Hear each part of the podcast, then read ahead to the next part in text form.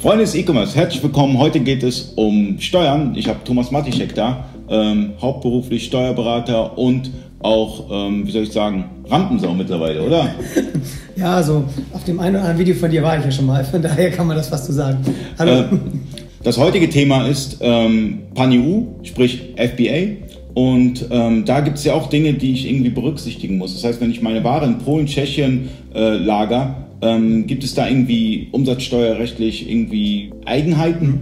Okay, also erstmal müsste man natürlich bei Amazon unterscheiden, welches Programm äh, habe ich. Ähm, klassischerweise wird er nur in Deutschland gelagert, ähm, aber für die Lagerung in Deutschland ähm, berechnet Amazon eine Strafgebühr. Mhm. Ähm, deswegen ähm, wird dieses ähm, mitteleuropäische Programm erstmal schmackhaft gemacht, sprich, dass du in äh, Polen und Tschechien halt auch einlagern kannst. Und wenn du dann europaweit ähm, noch lagern willst, das ist dann das ähm, ja, Pan-EU-Programm mhm. ähm, mit äh, Lagerung in UK, ähm, Frankreich, Spanien und Italien noch zusätzlich. Ähm, und ja, da sparst du dir überwiegend die Versandkosten. Aber wenn du halt ähm, ein bisschen expandieren willst und im Monat in der Regel über 1000 Order hast, mhm. dann lohnt sich in der Regel schon äh, die Lagerung in Polen und Tschechien zu aktivieren, weil du dann die Strafgebühr äh, sparst und mit den Mehrkosten quasi ähm, ja schon, schon so ein, ähm, so ein Profit erzielen kannst. Zwar jetzt noch nicht so riesig viel, ne? je, mehr, ähm, je mehr Order du im Monat hast, umso mehr lohnt sich das, aber man spart sich halt äh, diese Strafgebühr. Aber wenn ich auch aus Polen liefere, beispielsweise von Polen nach Deutschland, dann ähm, muss ich doch die polnische Steuer, Umsatzsteuer ausweisen und nicht mehr die deutsche, auch wenn ich deutscher Händler bin. Ähm, genau, da kommt es halt darauf an, ähm, erstmal aus welchem Land verkaufst du. Die Polen sind ja ziemlich straight. Ähm, in Polen soll, oder man sollte immer, wenn man im Ausland lagert und überwiegend nach Deutschland verkauft, auf die Lieferschwelle nach Deutschland verzichten. Heißt, normalerweise, wenn ich in Polen lager, schulde ich polnische Steuer, lage ich in Tschechien, schulde ich tschechische Steuer. Hm. Verkaufe ich überwiegend nach Deutschland, da kann ich auf diese Lieferschwelle verzichten. Mit der Folge, die Lieferungen nach Deutschland, aus, aus Polen heraus, aus Tschechien heraus, werden nur mit 90 Prozent anstatt mit 23 Prozent aus Polen oder 21 Prozent aus Tschechien berechnet. Okay, aber irgendwann wird es ja mega kompliziert, weil ich verkaufe beispielsweise meine Ware äh, auch in andere EU-Staaten, mhm. beispielsweise Frankreich oder UK, mhm. und äh, dort könnte ich ja auch die Lieferschwelle überschreiten. Genau. Also das musst du halt, das musst du halt dann, wenn du ähm, erstmal, das bezieht sich dann auf ein Panico-Programm, aber ähm, äh, das Wichtigste überhaupt ist, die Lieferschwelle im Blick zu haben. Ne, was verkaufe ich aus welchem Land ähm, oder in welches Land verkaufe ich, geht auch zu beachten, und welches Land hat welche Steuersätze. Mhm.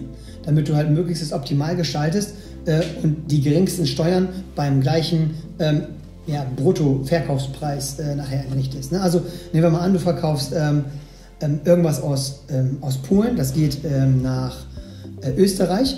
Ähm, in Polen zahlst du 23% Steuer, in Österreich 20%. Mhm. Hast du also sowieso schon eine hohe Anzahl von Lieferungen nach Österreich, könnte sich das vielleicht sogar lohnen, ähm, auf die Lieferschwelle Österreich zu verzichten, dass du alles, was nach Österreich gehst, dann vielleicht mit 20% äh, nur besteuerst, mhm. statt mit 23 oder 21% aus Polen und Tschechien. Kannst du aber nicht so wirklich beeinflussen bei Amazon, ähm, denn du kannst dort nicht sagen, Amazon lager mir meine Ware dort oder dort ein, sondern du kannst so sagen, Amazon lager im Ausland, Polen, Tschechien und dann wird es gemacht. Okay, aber ein weiteres Problem, was, was mir jetzt gerade eingefallen ist, ist beispielsweise, okay, ich habe jetzt Ware, ähm, die kann ein Endkunde kaufen, aber die kann auch ähm, ein, Händler kaufen. Mhm. Beispielsweise, ich verkaufe Trennscheiben, ja, die kauft, die kauft einfach jemand für den Heimbedarf aber es gibt ja noch ähm, Firmen, die das einkaufen mhm. könnte. Wie ist es dann mit der, mit, der Liefer, mit der Lieferschwelle, mit der Umsatzsteuer? Weil beispielsweise die Ware ist jetzt in Polen ge gelagert, ein, ein, Händler aus Deutschland kauft sie jetzt ein, äh, gibt die Ost-ID-Nummer ein.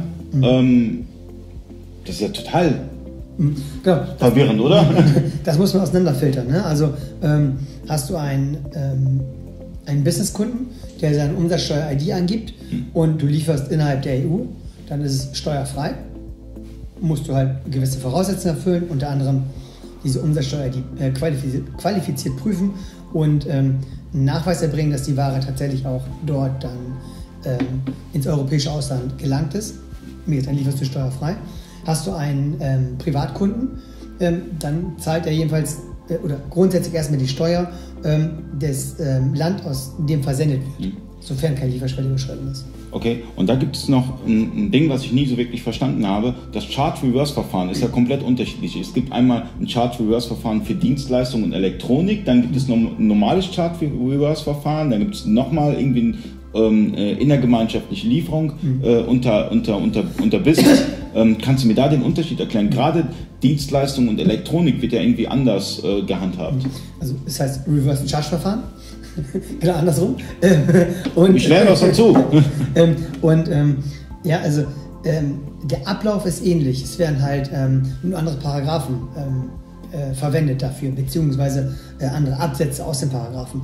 Du hast aber, wenn du Dienstleistungen in Anspruch nimmst, ähm, von einem Unternehmer, der im Ausland sitzt, ähm, egal ob im europäischen Ausland oder im, im, Drittland sitzt, wenn du die in Anspruch nimmst, gilt das Reverse Charge Verfahren. Mhm. Heißt, der Leistungsempfänger Steuer, schuldet die Steuer für den leistenden Unternehmer.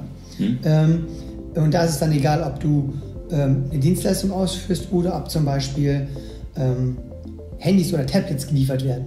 Die unterliegen auch dem Reverse Charge Verfahren. Ähm, hast du einen Händler, einen Businesskunden oder einen Lieferanten, der innerhalb ähm, oder im europäischen Ausland sitzt, mhm. dann liefert der ähm, auch steuerfrei nur nach anderen Vorschrift. Da ist nicht das Reverse Charge Verfahren, sondern das ist dann wieder eine steuerfreie intergemeinschaftliche Lieferung. Es kommt also immer darauf an, welches Produkt oder welche Leistung wird von wo ausgeführt, um zu unterscheiden, wie wird es steuerlich behandelt. Und dann muss man noch unterscheiden, ist es ein normaler Unternehmer oder ein Kleinunternehmer. Ne, da gibt es dann äh, Unterschiede in der Besteuerung. ähm, nur mal ein kleiner Exkurs. Mhm. Ähm, du bist ein Kleinunternehmer äh, oder einmal, du hast, wir haben einmal einen äh, Unternehmer, der, der ähm, hat diese Kleinunternehmerregel mhm. in Anspruch genommen und einmal jemanden, der ist ganz normal Regelbesteuerer.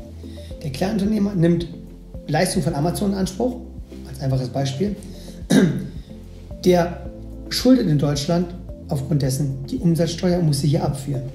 Der Regelbesteuerer ähm, der schuldet sie auch, hat aber einen selbiger höheren Vorsteueranspruch. Von daher wird dieselbe Leistung ähm, unterschiedlich behandelt.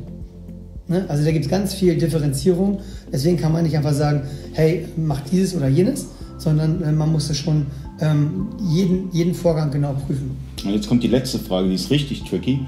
Beispielsweise, ich verkaufe Tee. Mhm. In Deutschland ermäßigt besteuert, in England äh, voll besteuert. Das ERP-System kann es nicht. Mhm. Was machst du dann, wenn du so einen Kunden hast?